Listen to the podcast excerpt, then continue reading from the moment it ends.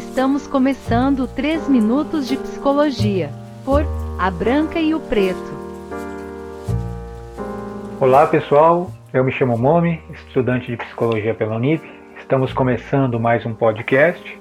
Né? Dessa vez estamos na série 3 minutos de psicologia e estamos falando sobre os transtornos mentais de acordo com o Manual Estatístico de Transtorno Mental, DSM-5. Né? Para quem está chegando agora, se inscreva no canal do podcast, que é Psicologia, Psicanálise e Saúde Mental, uh, que também faz parte da marca A Branca e o Preto. Para quem quiser me conhecer no YouTube, né, com outros temas, é, procure por A Branca e o Preto, né, é, dentro do YouTube. Uh, também gostaria de dizer que eu também sou músico instrumentista e compositor, tenho minhas músicas no Spotify, também procurar por dentro do Spotify pela Branca e o Preto. E eu acabei de lançar um livro na Amazon que chama Draco, Só o Amor Transcende as Dimensões. Quem gostar também de literatura, ficção científica, pode ir lá comprar que vai gostar bastante. Nos últimos episódios a gente falou sobre o transtorno de desenvolvimento intelectual e daí agora a gente vai falar de mais um subitem dentro do transtorno de neurodesenvolvimento, que é o transtorno da comunicação. Ah, estamos usando como referência o DSM-5 ou é, Manual Estatístico de Transtornos Mentais e, sem enrolação, vamos começar. O transtorno de comunicação. Os transtornos da comunicação incluem déficit na linguagem, na fala e na comunicação. Fala é a produção expressiva de sons e inclui a articulação, a fluência, a voz e a qualidade da ressonância de um indivíduo. Linguagem inclui a forma, a função e o uso do sistema convencional de símbolos, palavras faladas, linguagens de sinal, palavras escritas e figura, com um conjunto de regra para a comunicação. A, a comunicação inclui todo comportamento verbal e não verbal, intencional ou não intencional, que influencia o comportamento, as ideias ou as atitudes de outro indivíduo. As investigações da capacidade de fala, linguagem e comunicação devem levar em consideração o contexto cultural e linguístico do indivíduo, em especial para aqueles que crescem em ambientes bilíngues. A medida padronizada de desenvolvimento da linguagem e a capacidade intelectual não verbal devem ser relevantes para o grupo cultural e linguístico. A categoria diagnóstico, diagnóstica dos transtornos de comunicação inclui o seguinte: transtorno de linguagem, transtorno de fala, transtorno de fluência com início na infância, ou seja, a gagueira, também está incluso, transtorno de comunicação social e outros transtornos da comunicação específico e não específico.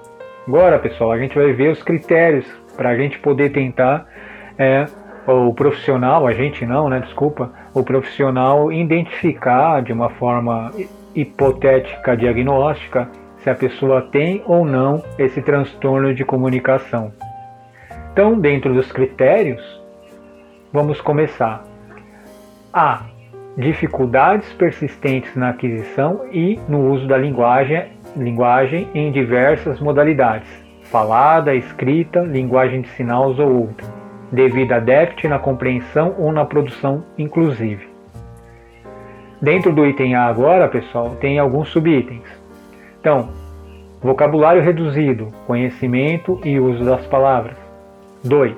Estrutura limitada de frases capacidade de unir palavras e terminação de palavras de modo a frase, formar frases com base nas regras gramaticais e morfológicas. 3.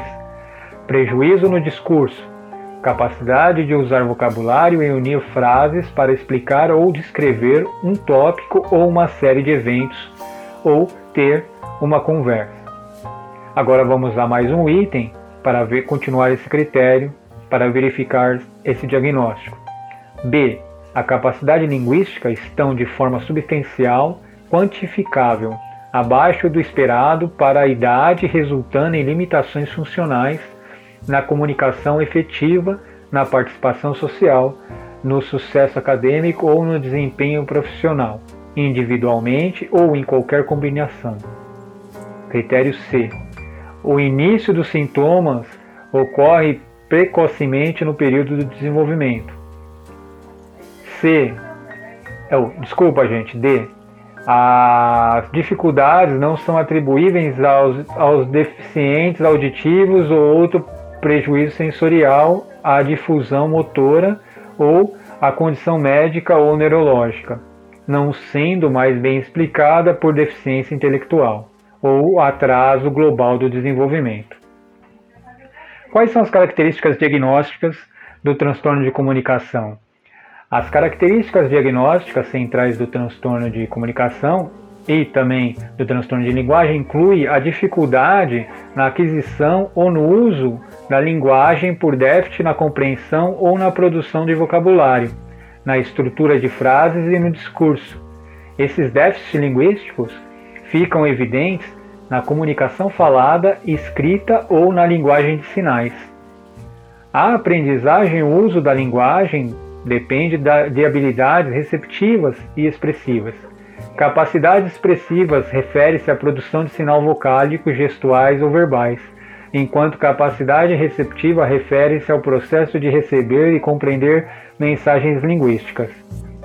A habilidade linguística precisam ser investigadas na modalidade expressiva e receptiva, uma vez que podem diferir é, o quanto à gravidade. Por exemplo, a linguagem expressiva de um indivíduo pode estar gravemente prejudicada, ao passo que a receptiva pode não apresentar nenhum prejuízo. Agora, gente, qual é o desenvolvimento e o curso, né, no caso dessa hipótese de diagnóstica desse transtorno de comunicação? Desenvolvimento. A aquisição da linguagem é marcada por mudanças que se iniciam na infância e vão até o nível adulto de competência, que surge na adolescência.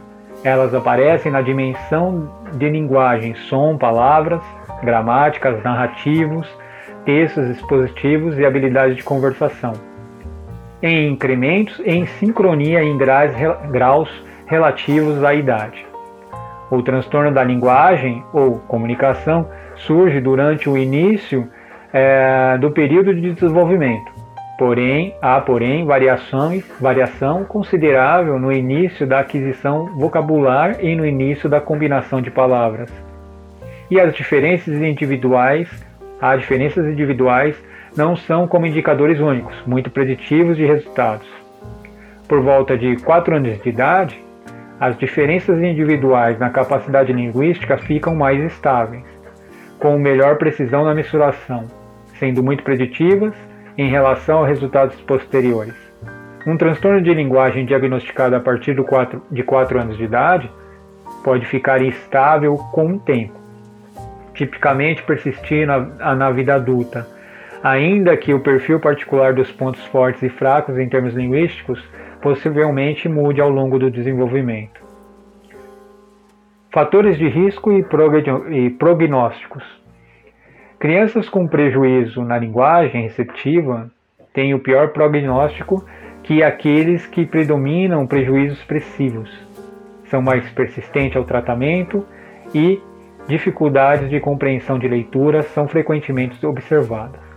No que se refere à questão genética e fisiológica, os transtornos de linguagem ou comunicação são altamente herdáveis e membros da família têm maior propensão a apresentar é, uma história de prejuízo na linguagem.